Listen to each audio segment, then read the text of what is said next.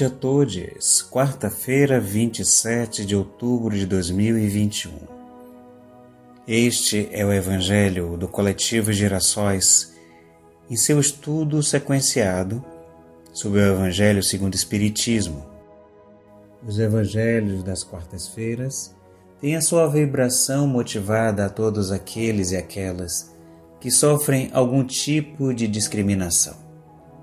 Sejam mulheres, pessoas em situação de rua, LGBTQIAP+, pessoas em peles pretas, nossos queridos povos indígenas e os demais.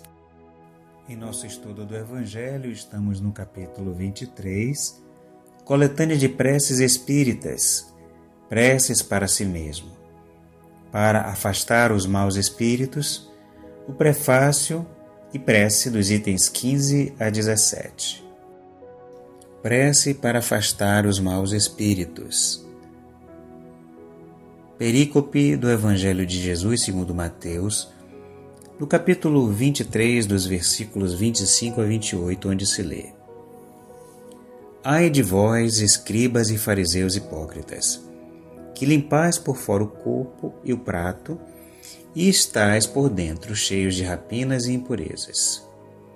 Fariseus cegos, limpai primeiramente o interior do copo e do prato, a fim de que também o exterior fique limpo. Ai de vós, escribas e fariseus hipócritas, que vos assemelhais a sepulcros branqueados, que por fora parecem belos aos olhos dos homens, mas que por dentro estão cheios de toda espécie de podridões. Assim, pelo exterior, pareceis justo aos olhos dos homens, mas por dentro estáis cheios de hipocrisia e de iniquidades. Prefácio no item 16. Os maus espíritos somente procuram os lugares onde encontrem possibilidade de dar expansão à sua perversidade. Para os afastar, não basta pedir-lhes, nem mesmo ordenar-lhes que se vão. É preciso que o homem elimine de si o que os atrai. Os espíritos maus farejam as chagas da alma como as moscas farejam as chagas do corpo. Assim como se limpa o corpo para evitar a bicheira, também se deve limpar de suas impurezas a alma para evitar os maus espíritos. Vivendo num mundo onde estes pululam, nem sempre as boas qualidades do coração nos põe a salvo de suas tentativas. Dão, entretanto, força para que lhes resistamos. Vamos ler a prece que está no item 17.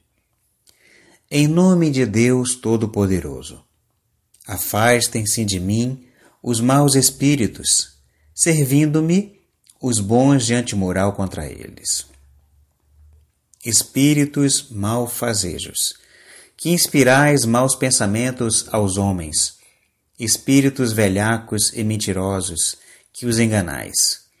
Espíritos zombeteiros que vos divertis com a credulidade deles.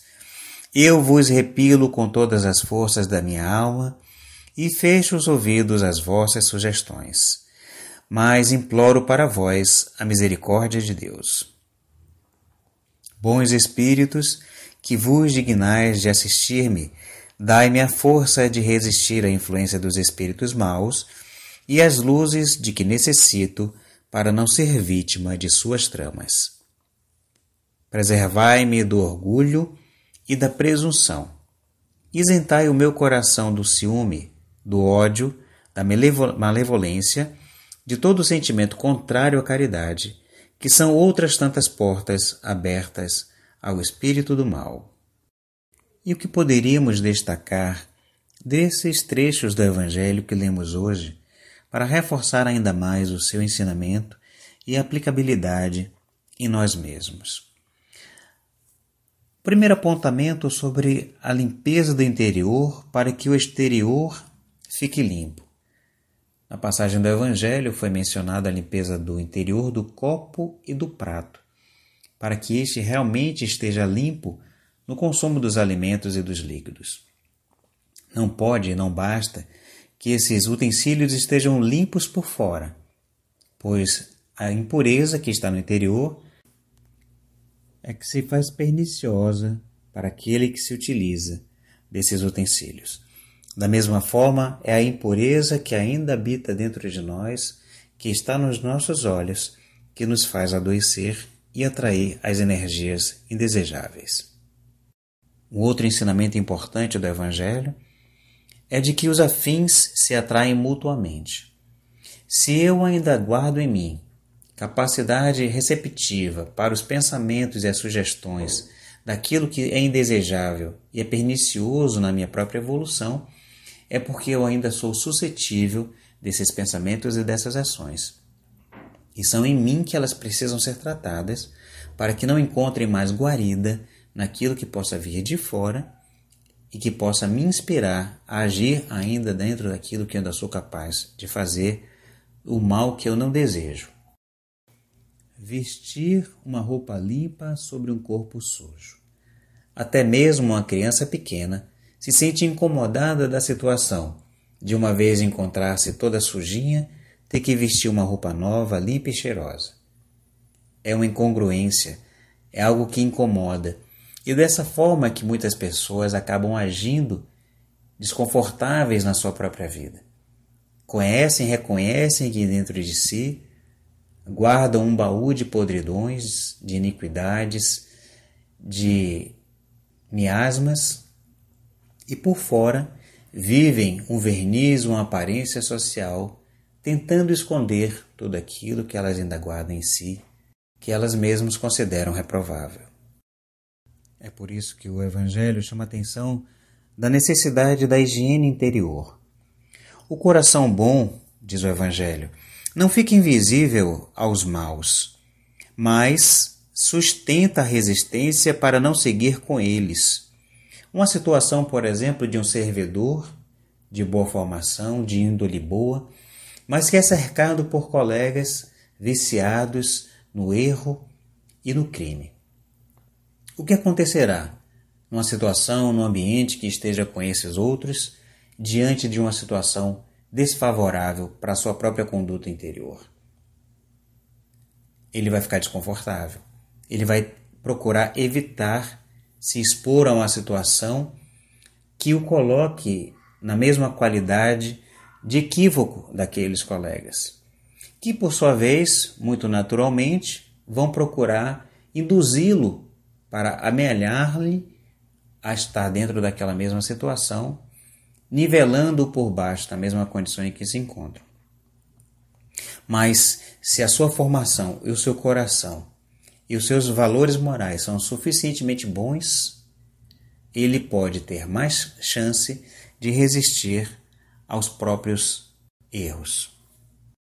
E é por isso que a prece vem realçar a ação sugestiva dos maus e pede força para resistir à influência ainda aderente que ainda pode encontrar em nós pelo orgulho, pela presunção, pelo ciúme, pelo ódio, pela malevolência, ou seja, pela vontade de fazer o mal, pelo sentimento contrário a toda a caridade.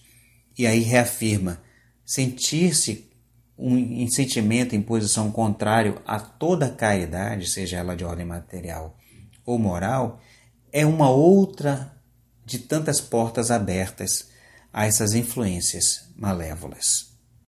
Em síntese, o Evangelho exorta a que façamos de nós, responsáveis pela nossa própria limpeza interior, um trabalho inadiável, pois que poderemos contar com a ajuda daqueles bons amigos que nos auxiliam e querem nos ver em condição de ascensão e de evolução. Mas evidencia e deixa claro que ainda no nosso ambiente bastante hostil e bastante ainda rico das influências perniciosas, poderemos, de acordo com aquilo que nós trazemos ainda de receptividade, pelo nosso orgulho, ciúme, cupidez, malevolência, maledicência, maus pensamentos, cairmos sob tentação das influências dos pensamentos que podem ser sugeridos por aqueles que ainda estão se chafurdando no lodaçal moral das suas próprias existências, seja as, as atuais, seja as passadas. Por isso que Na prece do Pai Nosso, o Mestre chama atenção, já no seu final, que nós não nos deixemos cair, né, que o Pai não nos deixe cair em tentações, mas antes livra-nos de todo mal que nós ainda somos capazes de cometer. Tão importante isso que não foi esquecido pelo próprio Mestre no final de sua prece, como um ensinamento que deveria ficar ali, guardado de forma pétrea em nossos corações e consciências para que seja um ensinamento a ser repetido, vivenciado, até que chegamos à depuração e à elevação que nos deixará livres dessas injunções que ainda permeiam a nossa ainda inferior condição material na Terra. Assim, Pai amado, Mestre Jesus querido, amigos da espiritualidade que nos auxiliam no trabalho do Evangelho do Coletivo Girassóis, agradecemos pelas lições, pelos ensinamentos dessa noite, por reiterar em nós a responsabilidade e o desejo de continuar evoluindo. Que sejam permanentes a nossa confissão, o nosso compromisso pelo bem, pelo bom,